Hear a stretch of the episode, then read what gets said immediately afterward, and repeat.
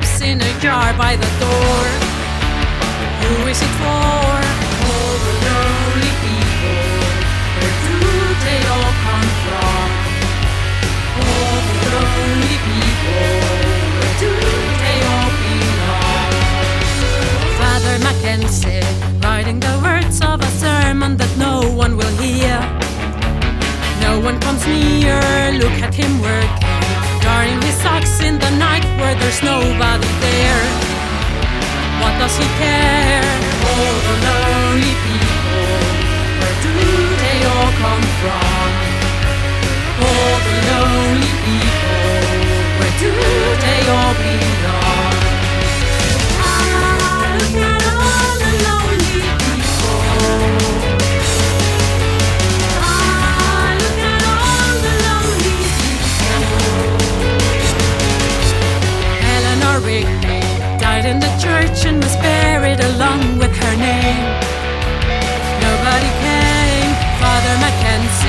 wiping the dirt from his hands as he walks from the grave.